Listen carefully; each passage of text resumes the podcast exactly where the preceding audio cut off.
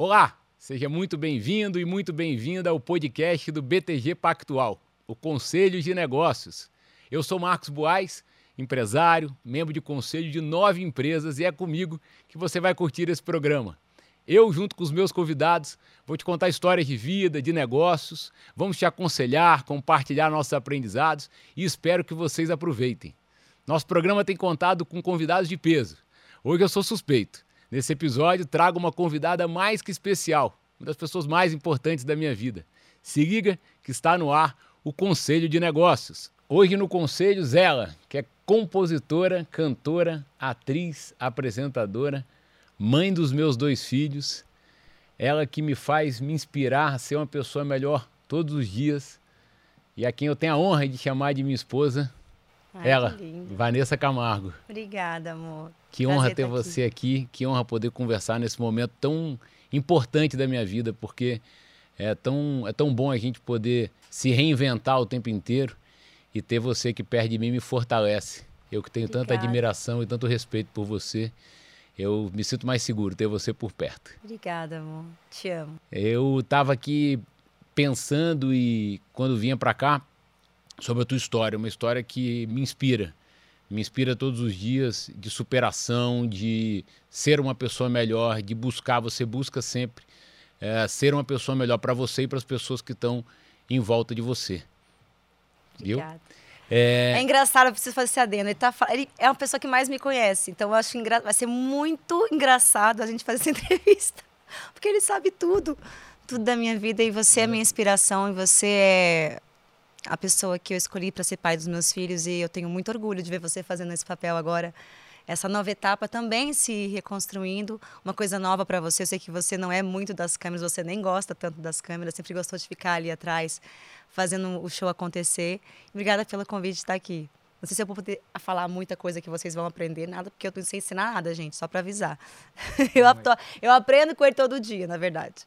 É, mas você me inspira, então vai inspirar outras pessoas. Obrigado. Então, 21 anos que você lançou o sucesso, que é um grande sucesso, Amor Não Deixa, e você teve que ultrapassar. A hora que eu conversei eh, com a sua mãe, com o seu pai, lá atrás você tinha uma grande timidez. E as pessoas às vezes deixam de fazer negócio porque são tímidas. Como é que você é, na hora de, de gravar, na hora de você colocar esse sonho em prática, como é que foi ultrapassar esse seu primeiro obstáculo? Acho que você foi carinhoso agora, amor, porque não é, não é timidez, né? Eu, tinha, eu tenho ainda que lidar muito com a insegurança. Eu sempre fui uma menina é, que tinha um lado muito corajoso, muito destemido, mas ao mesmo tempo muito insegura. É, então, eu sempre tinha dois lados meus falando comigo. Um lado muito, vai, você dá conta, e o lado, mas será? Então, quando você me conheceu, eu estava justamente numa fase duvidando muito, assim, das minhas coisas, assim. Mas acho que o que me motiva é que toda vez que eu tenho medo, eu me jogo. Então, toda vez que eu vejo que o medo está me dominando, eu escolho, mesmo que não seja a escolha mais sábia, é, enfrentar esse medo para ver o que, que vai dar, sabe? Tipo, não deixar com que ele me domine. Acho que isso que, que quando eu estou confusa e não sei muito o que fazer, que me direciona, sabe? Mas você, como eu, em casa, sempre teve uma referência. Eu, como empreendedor, você, como cantor, você dentro de casa sempre teve a referência de um pai que sempre foi é, gigante no que faz. Para mim, se botar os 10 maiores da história do mundo, tá o seu pai, tá o Zezé lá dentro. E o que, que é que tinha de experiência dentro de casa que você pensava, olha, isso aqui eu vou levar para minha carreira, isso aqui eu não vou levar para minha carreira? Ah, eu acho que é, é o que. Essa coragem que eu falei que meu pai tem e, e a disciplina do meu pai é muito, muito, muito impressionante, assim. Apesar dele ser uma pessoa que sempre chega atrasado. Mas Esse lado, então, esse lado ele queria. não mudou e eu puxei também um pouquinho. Melhorei. Mas eu melhorei, né? Muito. Muito, obrigada. Então, ele ele sempre teve muita certeza do que ele queria e muita paixão pelo trabalho dele. Então, a música era um claramente quando eu via meu pai, não era simplesmente uma uma opção de de talento, de ganhar dinheiro, de nunca foi uma opção de se dar bem na vida. Sempre foi uma opção por paixão, por por por eu sentir que ele tinha ali uma missão, sabe? Um propósito de, de cantar. aquilo preenchia ele de uma maneira muito grandiosa, sempre preencheu ele. Então, quando eu escolhi cantar, eu eu sempre pensei muito nisso, assim, se, eu, se, se o cantar era simplesmente porque eu estava seguindo a onda ali, seguindo os passos do meu pai para deixá-lo orgulhoso. Cheguei a me questionar isso de será que eu estou querendo me aproximar dele e essa é uma forma de eu me aproximar? Porque meu pai é um pai presente, mas também distante, né? Ele não parava em casa. Então, uma forma de me aproximar era talvez ter o mesmo assunto para falar com ele, que era música. Claro que acho que isso foi um dos primeiros motivos de eu me interessar também. Mas a música, a paixão pela música veio além disso. Então não foi só através dele que a minha referência como música aconteceu. Então ele era uma referência forte, mas outros artistas me abriram os olhos pelo papel que a música tem numa sociedade hoje. E isso fez me apaixonar pelo trabalho arte, música. Então, meu primeiro motivo com nove anos, quando eu pus na minha cabeça que eu queria cantar, é porque eu achava que a música podia transformar o mundo. E eu queria fazer parte dessa transformação cantando. E, logicamente, fui percebendo que eu tinha afinação, aí aquilo foi crescendo, e aí eu fui praticando e trabalhando isso dentro de mim. E, ao mesmo tempo, também aumentando o tipo de conversa que você tinha em casa. Eu me identifico também. com o que você fala, porque também é meu papo com meu pai, quando eu pensei e tomei a decisão de ser empreendedor e ser empresário, a conversa era mais é, aproxima, frequente. né? Eu adorava, porque aí, desde criança, a gente tinha aqueles momentos em casa que ele ia compor. Então, como eu era a pessoa mais conectada com música, quem me chamava para ouvir as músicas era eu.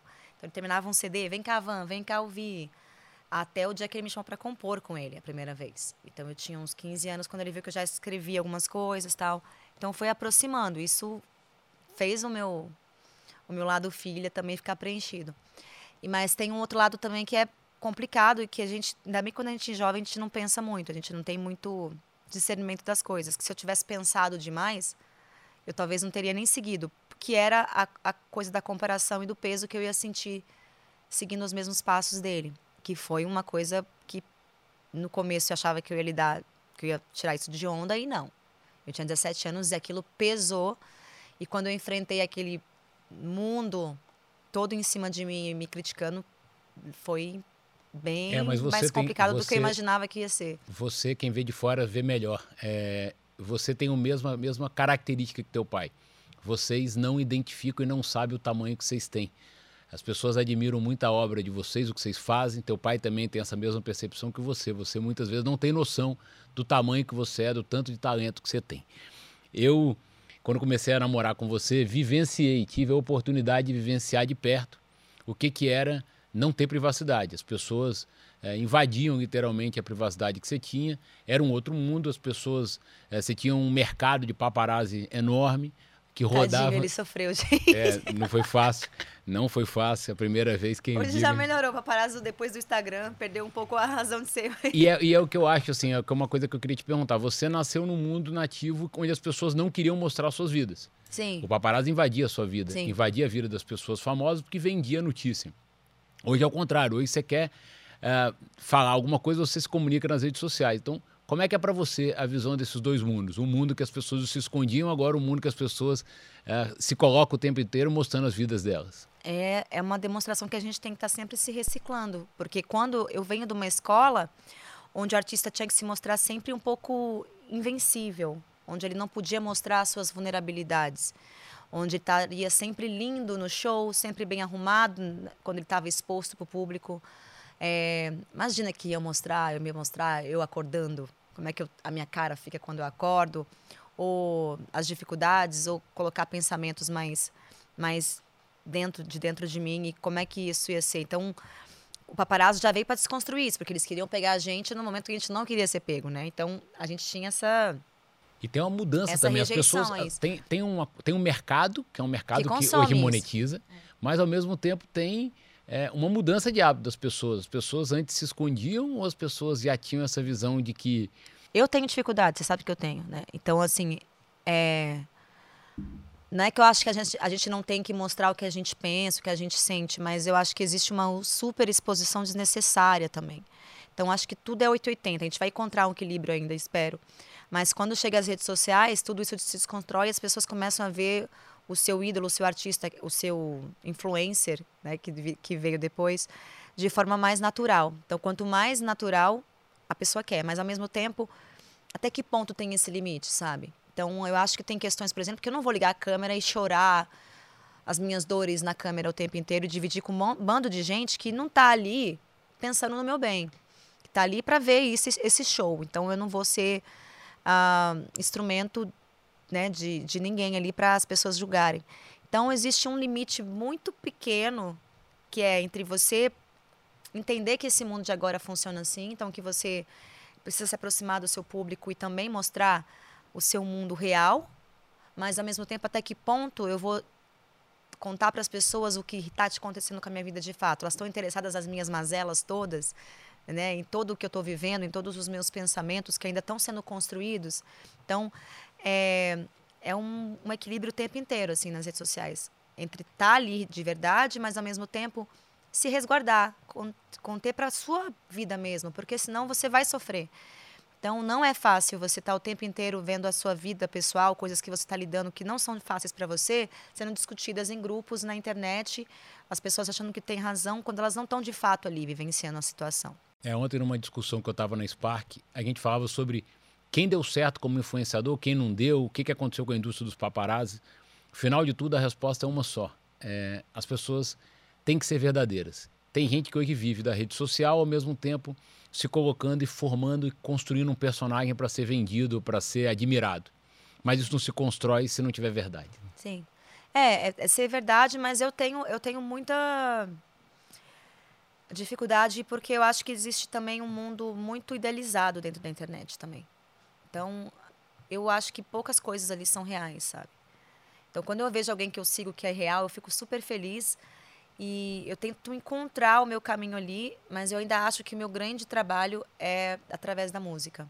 Eu acho que é o meu, meu grande minha grande doação para esse mundo é através da música, não é através somente das minhas experiências ou se eu gosto de comer arroz ou feijão, sabe? Eu, eu por isso que eu admiro o Jay-Z. Semana passada ele lançou um filme no Netflix e aí ele, todo mundo começou um comentário gigante, né? Agora o Jay-Z tá nas redes sociais. Aí todo mundo foi lá e milhões de pessoas foram seguir. Na verdade, ele lançou o trailer e saiu no dia seguinte. Não falou mais nada. Ele lançou? Ele lançou o Instagram. Ah, tá. Mas ele só fez pro. Só, mas todo mundo achou que ele tá, ia mostrar a vida ficar. dele, começou a seguir, ele fez o lançamento e saiu, ele atingiu o que ele queria. Ele é o Jay-Z, né? Ele é o Jay-Z. e assim, uma coisa que eu, que eu venho discutindo muito também é, é a questão da cultura, né? A cultura hoje discute emagrecimento, dinheiro, felicidade. Existe um mundo ideal paralelo. E você percebeu isso lá atrás, você inclusive fez música sobre isso. Como é que é a tua percepção é, sobre tudo isso? É, o mundo real, o mundo ideal é esse? A pessoa tem que ser magra, rica e famosa? É. Não, essa é a ilusão que a gente tem, né? Que a gente tem que estar tá num, num grau de, de entrega aí para o mundo muito perto da perfeição. E essa é a desconstrução que a gente chega, quando a gente chega um pouquinho mais, mais nos 30, ali, a gente começa a perceber que a gente tem que desconstruir isso, porque isso vai cair uma hora. Então, não existe uma vida perfeita, não existe uma vida sem mazelas ou sem suas dores, cada um sabe a cruz que carrega. Seja uma pessoa que é milionária, seja uma pessoa que tem poucas posses, seja de norte ao sul desse mundo. Então, eu vejo que a gente é muito mais igual do que a gente aparenta ser. Só que a gente se diferencia muitas vezes e a rede social mostra muito isso. Então, é, existe ainda uma, uma. Eu me preocupo muito com as redes, principalmente com a galera que está chegando, assim, esses jovens que estão chegando e estão crescendo vivendo as redes sociais, sabe? E vivendo aquele mundo e entendendo que aquele, não tem ainda o discernimento de entender que aquele mundo não é tão real. E você vê as pessoas preocupadas em é muito, muito estranho para mim. Mas você não acha que assim, você tem um sonho, você como cantora tem um sonho. Eu sempre chamei a indústria de Babilônia. As pessoas vão lá na Babilônia, você precisa dar forma ao teu sonho, para isso você vai ter que dialogar com o sistema. Sim. E o sistema te cobra isso. Sim. Eu acho que é, esse é o que é o grande ponto de vista que eu queria entender. Como é que dialoga, você tem que ir lá para realizar teu sonho. Ao mesmo tempo, você tem que dialogar com essa perfeição que as pessoas esperam de você. Igual você Como é que é? educa a criança. Você pega um, uma criança, você vai educá-la. Você vai colocar limites para aquela criança. E os limites, é, ao mesmo tempo, eles têm que ser colocados de uma forma que você tente manter aquela criança com a sua individualidade. Então, quando você está num, num, lugar que você sabe que tem as suas regras e que existe uma forma de jogar, só que você não quer jogar aquele jogo, não se sente à vontade, mas você precisa estar tá ali, Então você vai se colocar ali os seus limites próprios. Cada um tem o seu. Então eu tenho os meus. Tem coisas que eu não deixo acontecer mais comigo. Tem coisas que eu não vou. Tem lugares que eu não vou. Tem programas que eu não vou. Tem entrevistas que eu não dou. Mas eu posso, dentro dessa regra desse jogo, achar coisas que eu vou ter espaço de ser eu. Eu tenho espaço de mostrar minha, as minhas ideias e o quem eu sou, a minha música. E talvez seja mais limitado, talvez eu tenha menos espaços do que, do que antes, mas ainda assim há um lugar. Há um lugar para tudo isso. É só você encontrar o teu próprio caminho, como você quer se colocar, sabendo onde você quer chegar. Então, se você tem um propósito, você tem o caminho de, de chegada, você vai ter que construir o caminho, o caminho que vai chegar até ali. E aí você vai colocar, olha, se eu vou fazer essa capa de revista, para quê? Tem propósito? Ah, tem. Ah, mas é, faz parte do jogo? Faz, mas que, que eu vou fazer? Ah, só para aparecer e não, não vale a pena. Tem que ter uma realidade, tem que ter uma tem verdade, ter um propósito tem que ter uma entrega, em tudo. tem que ter um é, você pode estar dentro do jogo e jogar da sua forma. Nem sempre você vai ser o campeão e vai dar o resultado que as pessoas esperam, mas você dentro de si tá lá, tá lá feliz, tá consciente, tá com a sua, tá dormindo em paz no travesseiro, tá feliz, orgulhoso de você. Acho que é isso que, que para mim hoje faz sentido. Não é simplesmente virar um número e ter um sucesso, mas é eu saber que tudo que eu estou fazendo tem um propósito para mim, tem um porquê. Não é simplesmente para alimentar um, uma, uma, uma meta, um número ou chegar num, num, lugar que as pessoas falem. Então, para mim isso é mais importante. Mas é muito difícil porque quando você entra nesse meio, todo mundo, todo o mercado te puxa para o contrário, para entrega, para o número, para não sei quantos shows, para fazer não sei o quê. Então, se você não corresponde a isso, você é flopada. Sendo que hoje eu quero, para mim, mudar essa conce esse conceito. Eu tive que reconstruir isso para ser mais feliz. Para olhar volto... e, ter orgulho, e ter orgulho da minha música, do que eu canto, do que eu falo. Eu volto para falar o que eu falo todo dia para você, para as crianças em casa. Que feliz quem faz o que ama. E feliz quem faz o que ama, não importa o que o sistema diga. Se você for lá fazer o que você acredita, as coisas e as pessoas vão, vão entender. E pegando nesse mundo do empreendedorismo, muita gente tem medo da crise. Ah, estou em crise, estou vivendo um momento difícil, a pessoa desiste. A pessoa fala, ah, mas é porque que foi comigo. Então, e eu sempre tirei proveito da crise. Eu, particularmente, sei, convivendo com você, que você sempre fez o mesmo. Eu lembro que quando a gente começou a namorar, eu tive a honra de poder ir lá ver você gravando Amor, Amor, que foi um grande sucesso teu, e era um momento de, de mudança, uma crise grande que você passava. Como é que é a tua visão hoje em relação à saúde mental das pessoas versus o empreender, os negócios? Como é que você enxerga isso? A pessoa está vivendo um momento difícil, de crise, mas ao mesmo tempo ela tem que trabalhar, ela tem que fazer e tem que acontecer. Como é que foi esse momento na tua vida? Então, para mim, eu tenho, né, eu tenho é, síndrome do pânico, já fui diagnosticada com síndrome do pânico, tenho transtorno obsessivo compulsivo, você sabe muito bem que é, uma, que é um lugar que não é fácil para mim. Mas todos os gênios têm, tá? Dizem que... eu adoro essa frase, aí eu fico me sentindo, eu sou uma gênia. É, só tem que alocar o, a obsessão por, pelas, é. pelas coisas certas. E é, mas é muito difícil quando você tá, você encontrar um lugar de saída ali. É muito difícil. E por isso eu acho que a gente tem que ter na nossa vida uma construção real de pessoas ao seu redor que, que sejam conectadas a você simplesmente por quem você é e pelo amor. Então, se você tem uma rede de pessoas que têm é, respeito, carinho por você, independente de, do seu trabalho, independente das suas conquistas, você tem um mundo. Então, você ter esse apoio, né? Eu ter você, eu ter os meus filhos, meu pai, minha mãe, meus irmãos, os poucos amigos que eu tenho de verdade, quando eu estou precisando de colo, quando eu estou precisando parar um pouquinho, é muito importante. A gente não é super-herói o tempo inteiro, a gente não consegue. Então tem horas que é preciso ficar mais quietinho e respirar e tentar se ouvir.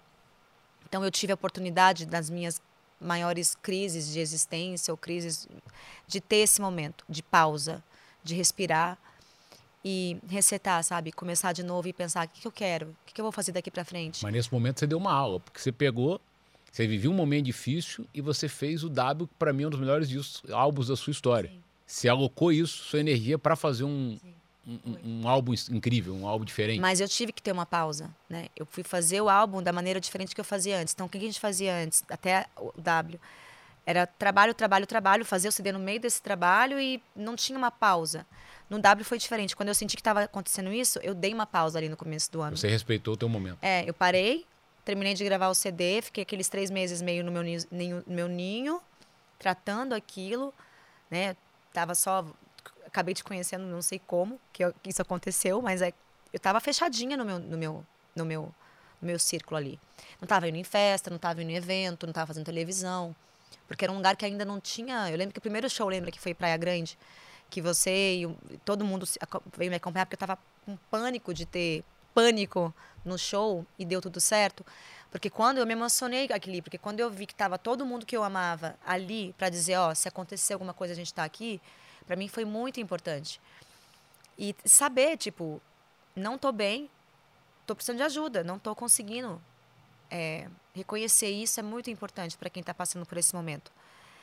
É, sozinho a gente não consegue. É muito difícil, é muito difícil. Então, a, eu, claro, tendo essa rede de apoio, tendo esse momento, eu pude transformar músicas naquilo ali. Então, eu acho que você também pode tendo esse, esse apoio, tendo esse momento, parar e, e, e transformar aquela dor em algo que pode ser produtivo para você. E eu tento fazer isso. Nem sempre a gente consegue, mas é sai um resultado mais, mais bonito também. Saem coisas lindas dali. São verdadeiras e fortes. É, eu acho que essa questão que você coloca no mundo empresarial é muito importante as pessoas te ouvirem, porque eu acho que você fala que você dá uma, você dá dicas super importantes. Tem muita gente que vive esse momento, vive essa dificuldade, mas ninguém sabe, não, não divide com as pessoas, então trata isso de forma muito individual. E às vezes as pessoas, por exemplo, eu, eu podia ter o luxo de parar minha carreira há três meses. Não, as pessoas não podem, às vezes, parar um negócio. Vai fazer o que a gente ama, cura também. É, né? ajuda muito, ajuda muito. Então, às vezes você vai ter que continuar a fazer lá seu trabalho, manter sua empresa em pé, manter seus funcionários, porque sem você mas será que você não pode ter uma rede de apoio que vai te dar um pouquinho mais de, né, de, de, de respiro? Né? Procurar esses apoios é muito importante. É, tem uma característica tua é, que a gente se traz para o meio do empreendedor, ela é muito importante, que é a versatilidade. Você tem a sua capacidade de mudar o cabelo, é, você canta, mudar a voz. É, canta todos os ritmos, e, e, não, e tá tudo bem, você se, ada se adequa e se adapta ao momento da tua vontade, do que você acredita ser o melhor para você e, naturalmente, para os seus clientes, né, que são seus fãs. Então, como é que você enxerga é, as pessoas que têm essa vontade de fazer diferente, se adaptar a um novo momento e ter coragem para fazer aquilo, independente do rótulo? Sim. Confesso que quando eu, eu percebi que eu tinha essa, essas várias Vanessas dentro de mim, foi um conflito, assim, porque eu, o que eu sempre ouvi é que não. Que você tem que. Você nasceu assim, vai, vai viver assim, vai morrer assim. Você tinha que escolher um caminho e esse caminho foi. Tô dando um exemplo bem chulo aqui. É pop, é pop a vida inteira. É sertanejo, é sertanejo a vida inteira. E eu venho de uma escola de, de formação musical muito versátil, onde os meus ídolos são de gêneros diferentes. Então eu tenho meu pai, eu tenho uma Elisa, eu tenho uma Rita Lee, eu tenho a Elba, eu tenho a Fafá, eu tenho a Madonna, eu tenho tanta diversidade no meu gosto que não se, faria sentido para mim ser uma coisa muito fechada, muito retinha. Porque sempre me, eu sempre gostei de desafios, sempre gostei de coisas diferentes, de buscar o novo, de buscar o diferente, não me acomodar no mesmo lugar. Sempre que eu fico num lugar parado, eu quero já mexer e, e transformar, porque eu gosto do desafio. Eu tenho essa, essa alma. E desafiar a indústria também para ser tudo igual, que graça tem. Sim, né? e mandar uma coisa diferente, seja no cabelo, seja na forma de cantar, seja no, no estilo da música. Na... Então, quando eu, eu, eu entendi que de fato isso é parte da minha essência, isso é parte de quem eu sou. Não é só no negócio, é na vida. É na vida. Eu me aceitando ser assim e amando isso em mim, aí pronto. Aí você, quando vai, logar, vai, vai dialogar com o mundo, não tem o que você discutir. Essa sou eu. Não, você pode não aceitar e não querer, mas essa sou eu. E é isso que eu sou.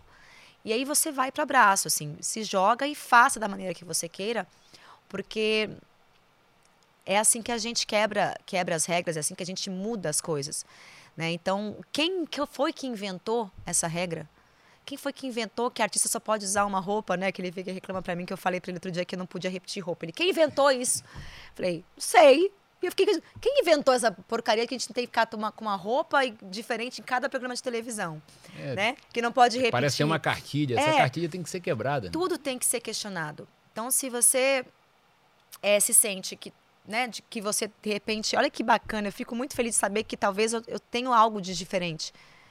Todo mundo tem algo de diferente. Todo mundo tem uma, uma excelência em alguma coisa, todo mundo tem um talento em alguma coisa, né? Todo mundo tem o seu jeito de pensar único. Por mais que a gente tenha construções coletivas, todo mundo, ninguém sabe o que se passa na cabeça de outra pessoa. E é isso que é o diferencial, isso que é, a diversidade do ser humano é linda por isso, porque somos diferentes. Então, abraçar a sua individualidade, o seu jeito de ser, começa com você. Eu comecei a aceitar dentro de mim que isso faz parte de mim, que não é um defeito que os outros apontaram, que não é uma falta de personalidade, personalidade mas sim uma personalidade. É uma personalidade e uma qualidade, porque... E que é legal claro ser assim. É. Então, vamos embora. Então, isso eu vou, vou fazer assim. E quem disse que eu vou fazer? Vou fazer um CD assim, vou fazer isso aqui mais assim, vou fazer um projeto aqui, vou fazer um projeto aqui. E vou. Não importa e o que vai dar certo, vai Música dar certo. Música boa, o negócio bom é o que valoriza, é o que dá resultado. E fazer com amor, né, amor? Sempre. Vamos fazer com amor, né, amor? Sempre.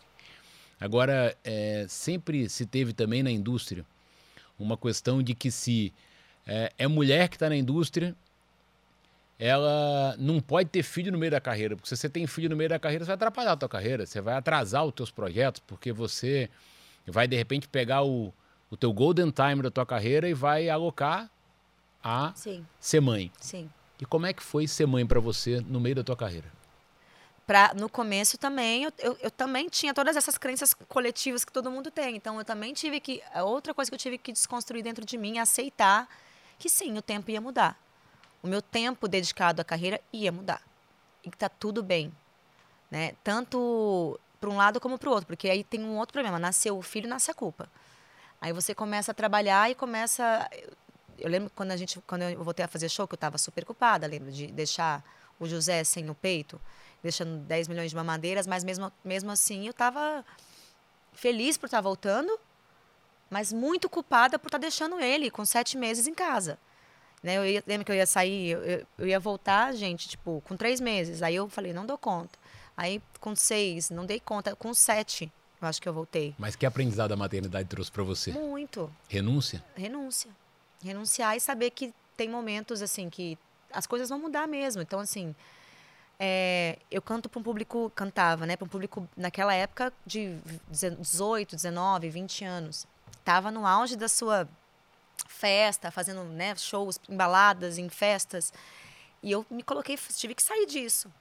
Consegui retomar depois o José, consegui retomar depois o João e sair quando achei que não tinha mais cabimento. Né, que não tinha mais a condição de cantar todo dia três, duas da manhã e chegar em casa na segunda-feira morta. Então eu tive que abrir mão. Ou eu vou ser, vou continuar fazendo isso, ou e acabar prejudicando a minha saúde, né? E o meu, o meu convívio com meus filhos na semana, porque eu, como é que você fica de sexta a domingo indo fazer show três da manhã, duas da manhã, e segunda-feira tendo que acordar às sete da manhã para ficar na rotina com os filhos. Então, são escolhas. Escolhas você vai ganhar de um lado e vai ter uma perda de outro. E assim a vida. E saber abrir mão disso, entender que o ritmo vai ser diferente. E que não quer dizer que vai ser ruim daqui para frente, mas que você vai ter que achar uma forma de, de construir isso de novo. Então, tá bom, não tem mais esses shows aqui. Como é que eu posso fazer diferente e continuar trabalhando e fazendo show? A gente vai descobrindo. Porque para mim é, é, saber priorizar. O que, que para você é prioridade. Então, naquele, naquele momento, a minha prioridade foi as minhas, meus, filho, meus filhos. Foi olhar e falar: eu quero ver eles crescendo, eu quero vê-los falando a primeira palavra, eu quero vê-los andando a primeira vez, eu quero estar tá aqui. Eu digo que o maior ato meu de empreender é ser pai, porque negócio você faz, você quebra, dá certo, as pessoas só gostam de, no meio do empreendedorismo falar de vitória. Eu tive muito mais derrota do que vitória. Mas as vitórias que eu tive foi por devoção, foi porque eu acreditava naquilo. Eu mesmo ter tido uma oportunidade na Itália de depois de um show do Pavarotti, é, ter ido ao camarim ouvir isso do Pavarotti. E, o que, que, é isso? Como é que eu nunca vi uma perfeição tão grande na voz de alguém? Ele foi renúncia, é noite sem dormir, é, é, o que é você acredita. Então. então, você sabe o quanto eu quis ser pai e quando a decisão de ser pai, o quanto você estava grávida, foi, olha, agora eu vou mudar a minha vida. Assim, foi, eu, eu falei, vou... eu preciso que você vai pegar na, escola que eu não dou conta. Eu não, foi... não, você vai levar na escola que eu não dou conta de acordar, porque eu vou precisar da noite. Criei um problema para os pais, né? Foi. Ele costumou, ele chegava na, eu levava na escola, aí ficou pesado para mim. Eu falei, amor, pelo amor de Deus, ajuda. Eu busco e você leva. E aí as mães começaram a reclamar comigo. Pô, mas agora. Não, as mães não, os pais, né? É, os pais começaram a Porque as mães começaram as mães a começaram falar: olha o Marcos levando na escola e vocês não ajudam e tal. Aí criamos um problema lá. Você tem Mas é de- tão legal isso, porque você acabou criando, assim, essas, é, essa situação toda te aproximou mais ainda das crianças. Né? Não, e, e, assim, eu não deixei de fazer nada do que eu amo. Eu continuo, eu, eu, eu É que você renunciei. consegue, né, amor? Você, tipo, não, não, não comparem. Porque essa pessoa tem uma capacidade de fazer 10 mil coisas ao mesmo tempo. Tipo, coisa que eu não consigo fazer. Mas é planejamento de tempo. O que, que eu digo? Se você. Você sabe como é que é a minha não, amor, é neurônio mesmo. Você tem é, é sinapse, você tem mais neurônio aí, alguma coisa. Você sabe que minha vida é baseada em fé, conhecimento e saúde. Eu sempre digo isso, né? Você sabe que eu, às vezes chega de viagem, eu tô cansado, mas eu vou treinar, porque eu acho que aquilo me dá vitalidade para eu Ele é poder insuportável. para eu poder para eu Joga poder na minha se- cara, gente, assim. Ele tá acabado, cansado. Aí ele vai lá e vai treinar. Eu falo, fico assim. Aí ele fala, vamos treinar. Eu falei, ah, ah. Vou não. Você tem medo de fracassar?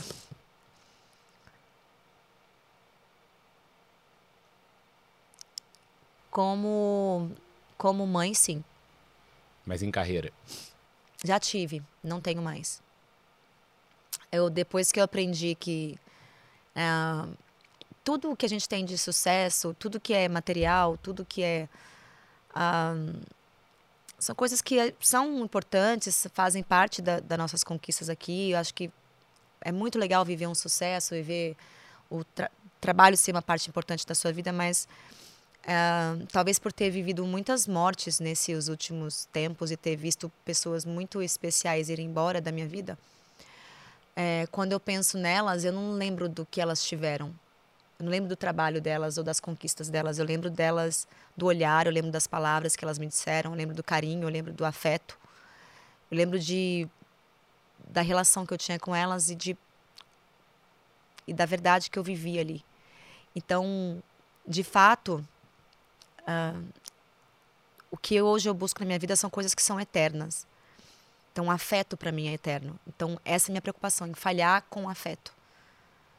Em, por alguma razão, não mostrar o afeto, ou não estar dando afeto, ou não sentir isso. Não é medo, mas é a minha preocupação. Não é nem medo, mas é, é onde eu, eu busco não, não Mas você errar, lembra de um sabe? fracasso teu? Vários. Qual? Ué, um monte. Me conta um. como Ah, é que você aprendeu? Como é que você superou? Ah, ele? eu começo com a- da primeira vez que eu, que eu ganhei um prêmio, que eu tive uma vaia enorme, que aquilo me marcou de uma forma. Para mim, representou aquilo um fracasso horroroso, assim, de começar uma carreira ali, num teatro cheio de ídolos, de gente que se admira, gente que sempre sonhou em conhecer, e pagar o mico do ano de ser vaiada. Tipo, eu tava querendo o me fracasso esconder. não era deles? Pois é, eu tive que entender que, na verdade, o tempo problema não era meu. É, claro, mas, aqui- mas ali, com 17 anos, o fracasso era eu. É eu que não merecia ter ganhado o prêmio. E como é que você, como é que você superou aquilo? Só com o tempo, amor. Só com o tempo. Eu nunca superei, de fato, naquela época. Porque eu, eu tive que ser forte ali e falar, não, tá tudo bem, tal, que feio, a vaia, tal. Hoje eu entendo o quanto eles foram covardes, o quanto... O problema não era comigo, entende? Total. E a única vontade que eu tenho é de acolher aquela menina quando eu vejo aquela cena, por exemplo. Eu tenho vontade de acolher aquela menina, pôr no colo e falar, calma, não é com você. Isso te estimulou a fazer melhor? Ou se sempre, dedicar mais? Sempre. E, na verdade, ah, eu sempre fui uma pessoa e sou uma pessoa que nunca acha que chegou num ponto de chegada. Eu sempre acho que existe espaço para melhorar. Como mãe, como mulher, como amiga, como profissional, Eu como cantora. E, inclusive, esses são os meus problemas, porque por ser assim, eu nunca consigo comemorar alguma vitória. Então, para mim, sempre tem, ah, mas olha só, tá vendo esse pontinho aqui? Podia ser melhor.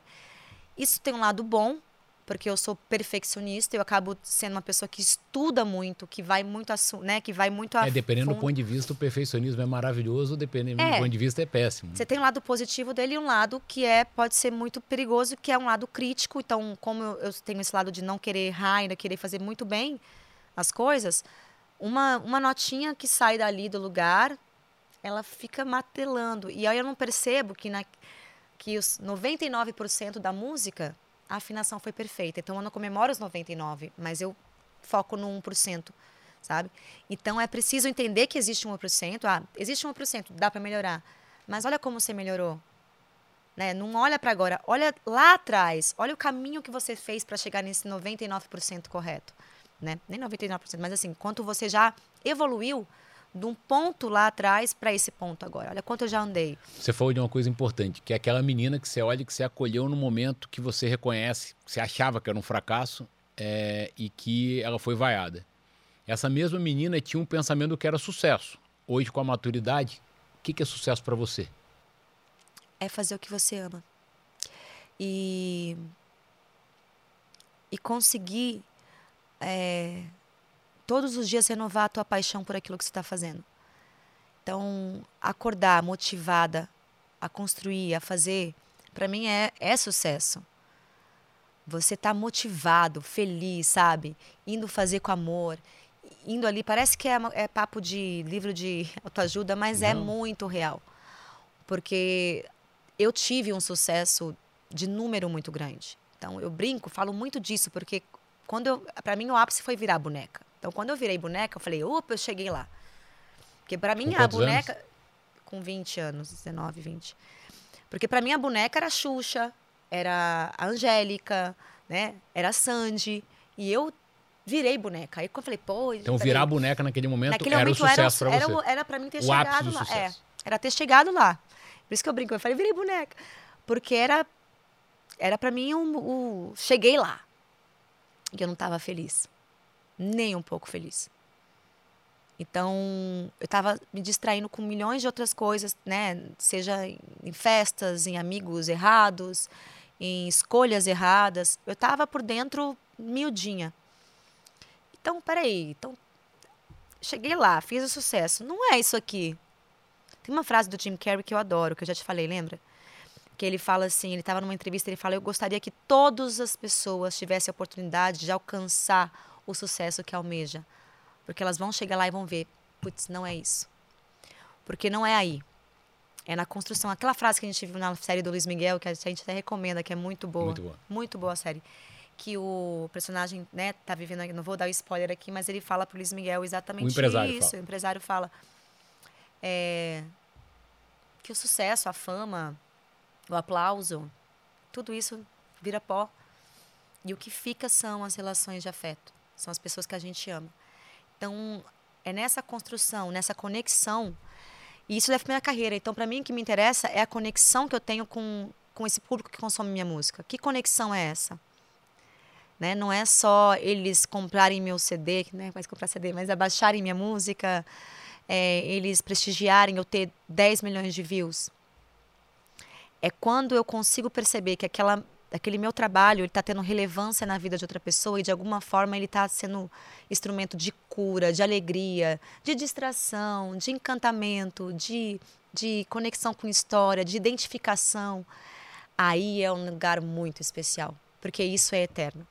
Isso não vai se, se, se dissolver. É, isso é um legado, né? E, e eu vejo isso, assim, acho que a indústria sempre fica discutindo a indústria de qualquer ambiente, seja do empreendedorismo, seja dos negócios, seja da indústria da música que as pessoas têm essa ambição desenfreada de ser número um, o que eu acho que em algum momento você, jovem, é importante você querer essa medalha. Eu que quis. E quando eu ganhei essa medalha no meu mundo, eu falei, legal, agora eu tenho essa medalha. E agora? Eu fico, esse é a boneca. E agora? E aí, legal, minha Cheguei. música já é mais tocada. Eu, eu já cantei para tantas é, X mil pessoas, já, né, já abri show de Beyoncé, já fiz uma porrada de Você sabe o que, é estar tá lá? É legal? Ah, tem só, falar que não tem a sua magia, assim, é legal. É, mas tem um lado muito, muito vazio também. Tem muita solidão, tem muito julgamento, tem violência com você, sabe? Tem muita é, renúncia que não vale a pena. Renúncia essa... de tempo, renúncia das pessoas que você ama. Não vale a pena você passar a vida fazendo show, 20 mil shows por aí para ser o sucesso do mundo e não ter quem abraçar no momento de, de solidão. Não tem. Não vale, sabe? Mas mudou tua relação com o trabalho? Essa, essa muito, eu, eu não quero. Muito. Para mim tudo bem, não tá ali no pódio. Mudou. Porque aí eu não, eu não tenho mais aquela ânsia de ah, eu preciso estar tá lá. Eu tenho preguiça. Preguiça, mas preguiça no bom sentido. Eu falo, ah, mas para que, que eu vou fazer isso? Para aparecer, para estar tá lá, para as pessoas lembrarem de mim. Quem quiser lembrar de mim, vai lembrar de mim. Quem não vou fazer o que eu amo fazer, que é música boa, que é trabalhar o meu ofício, é através da minha voz, que para mim é o para mim é o meu dom. Seja cantando, até falando, sim, mas mais cantando, através da minha voz eu poder levar luz, levar alguma coisa boa para as pessoas. É aqui, minha minha dedicação é aqui. Aí sim, eu posso renunciar um pouco mais no tempo. Pra, né, renunciar filho, meus filhos, amor, eu vou ficar uma semana puxada aí porque eu estou em estúdio, porque é, é, é importante a mamãe estar tá aqui no estúdio. Ou no show dos famosos, né? Ficar lá aquela semana lá, para mim é importante. E é super importante para eles entenderem. Acho que a maior a mensagem que a pandemia trouxe isso, né? Daqui a pouco a gente tava todo mundo dentro de casa, a gente que tinha nossa ausência é, muitas de, vezes de... por conta de trabalho, é que tá todo mundo junto. É. Você professor do João, Ai. professor do José, e a gente vivendo uma nova vida. Mas na hora da, do, do, retorno, tive essa conversa com o José ontem. Ele falou: pai, você vai ficar uma semana fora agora nos Estados Unidos? Vou, meu filho, Sim. mas eu vou estar fazendo o que eu acredito que eu amo. Nunca Feliz, deixe, é. nunca deixe Imagina de fazer você estar tá renunciando ao que você mais ama, que são seus filhos, a sua família, e ao mesmo tempo, sabe, irritado com o trabalho, de saco cheio, cansado sabe? Para manter ali aquela, aquele número, aquele sucesso, aquele número um, porque senão chega outro e te engole. E é assim, vai, vai ter mesmo, vai claro. acontecer. Seja você querendo ou não. É cíclico. É impossível. O pódio vai sendo trocado e tá tudo bem. E é saudável. E aí é você te manter, tipo, tua cabeça no lugar de entender que isso é um trabalho. Isso faz parte de você, mas não é você. E, e, e, saber que a construção da tua vida tem que ser no afeto, tem que ser nas relações, tem que ser no que realmente fica e não apenas no que vai um dia desaparecer. Sabe uma coisa que eu sempre admirei muito é, na tua família, mas muito especial em você? Você teve uma vida de extremos. Sim. Você nasceu numa família pobre, né, sem muito acesso. Aí você aos muito menina, o teu Cinderela, pai, é. seu pai estoura, vira um dos maiores artistas do, uh, do Brasil. Do Daqui pouco... para os outros, né? Porque para ele, tadinho, foi batalhando. Da, né? Sem dúvida, mas eu é. digo, mas para você, você criança nasce num mundo X. Aí daqui a pouco tem uma mudança radical. Sim. Você sai do zero para um, e, e, dinheiro traz poder. Sim, da criança que tinha bullying na escola porque tinha um tênis furado. Exato, daqui a pouco a professora Aí, daqui a tá pouco tá eu dizendo... levava o brinquedo mais popular da escola porque o meu pai tinha condição de comprar. Não, então... E a então. professora que diz, eu sempre acreditei, eu sempre sabia que ia dar certo, mas ao mesmo tempo ela não acreditava. E aí daqui a pouco é você com 17 anos, fica muito famosa, com muito poder. Então sempre teve muito extremo. Eu sempre admirei a tua humildade por isso. Agora, não é fácil lidar com extremo. É não. difícil. E dinheiro é, é, traz felicidade, na tua opinião?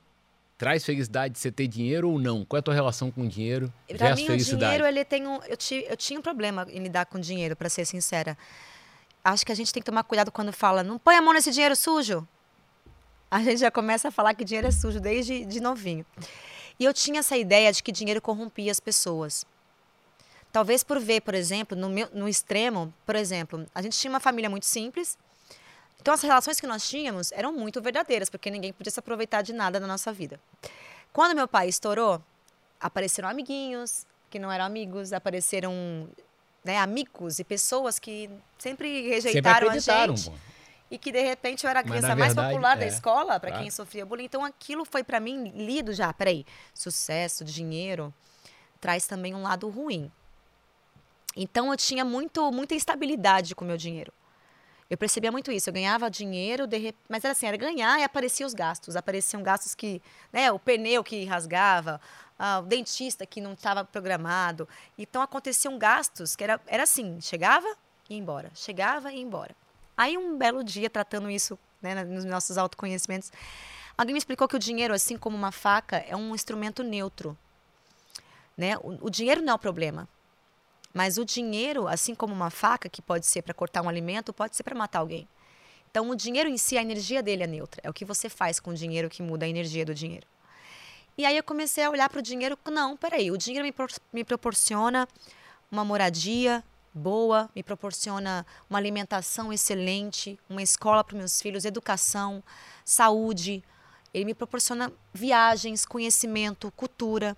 Eu comecei a olhar para o dinheiro dessa forma que ele poderia me proporcionar coisas que são importantes para mim, que eu gosto, né, que faz parte do, do, de um conforto para mim e para as pessoas que eu amo. Aí eu comecei a, a ter uma, uma, uma estabilidade uma relação com o dinheiro mais sadia. De olhar e falar: não, eu quero dinheiro, eu gosto de dinheiro, sabe?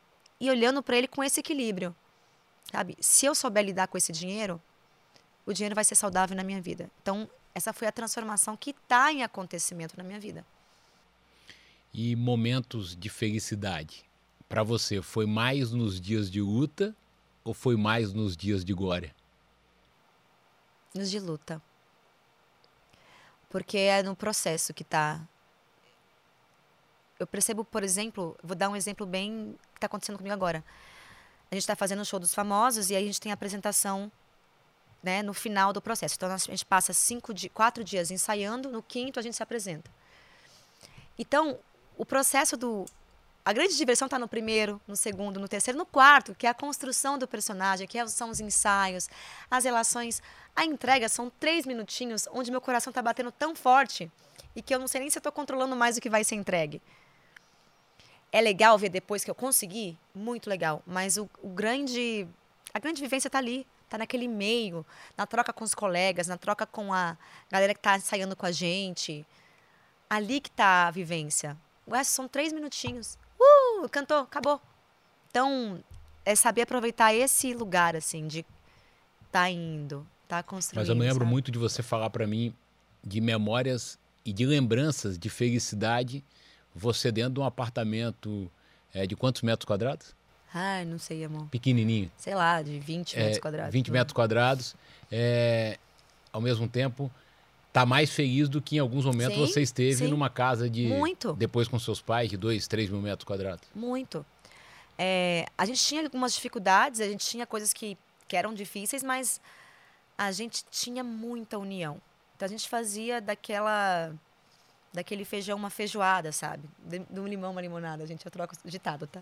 Do feijão uma limão uma limonada. Então a gente Natal, tava, meu pai chegou, lembro, nunca esqueço que meu pai e minha mãe não tinham dinheiro para comprar presente de Natal. Vamos naquelas lojinhas de 1,99.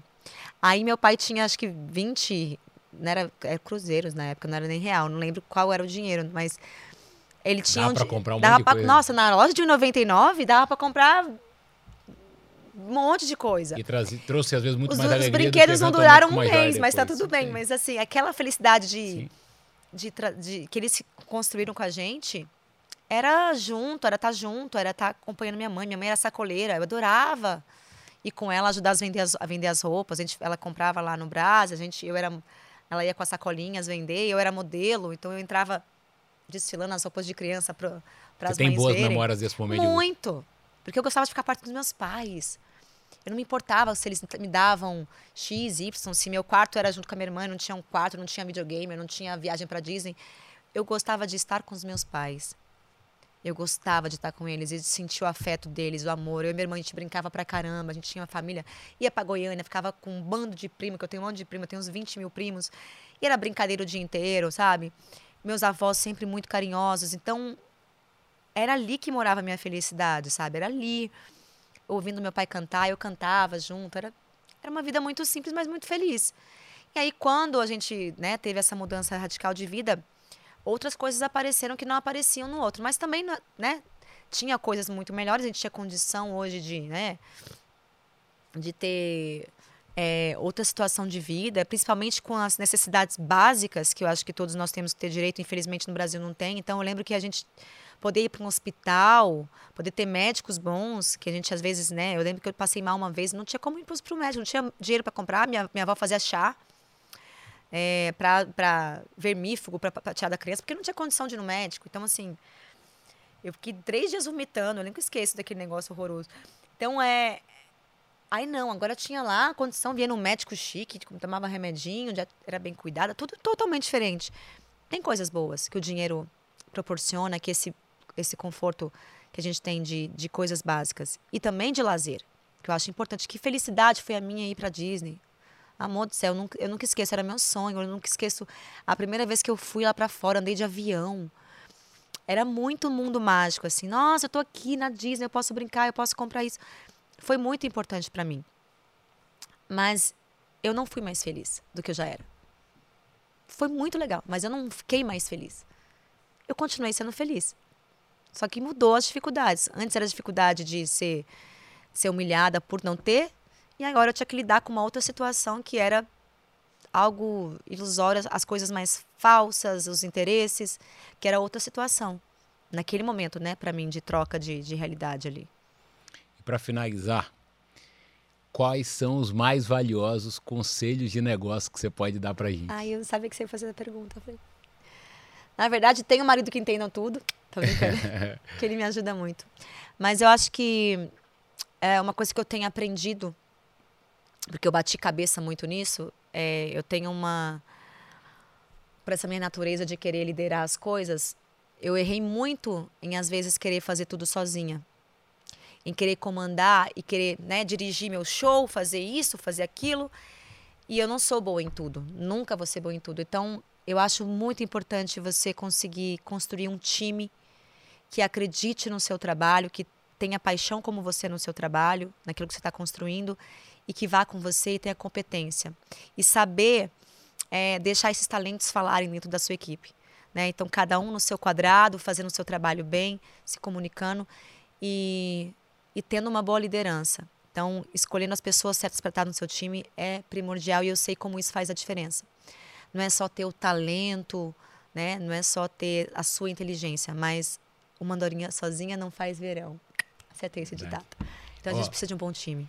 Eu concordo plenamente com você. Eu aprendi com vocês. É, mas eu quero dizer para você, olha, que é, você não tem noção do quanto eu te admiro, quanto eu te respeito, do quanto para mim é uma dádiva conviver, viver todos os dias com você, ao lado da minha família, que vocês são de verdade o meu alicerce, a minha maior força. Obrigado, viu? Amém. Te amo, meu amor. Também te Obrigada. amo. Beijo, obrigado.